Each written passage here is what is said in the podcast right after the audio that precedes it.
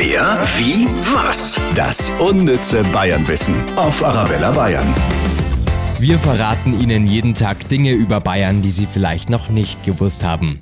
Über ein Viertel der Deutschen sind in einem Verein. Wir in Bayern sind da auch stark vertreten. Da sind ganz viele im Burschenverein, bei der Blasmusik oder auch bei den Schublattlern. Und in München gibt es sogar einen einmaligen Verein, die Schwublattler. Mit mehr als 100 Mitgliedern ist das der erste schwule Schuhplattlerverein. Wer, wie, was? Das unnütze Bayernwissen auf Arabella Bayern. Mehr Wissen über Bayern gibt es auch immer zum Nachhören auf arabellabayern.de.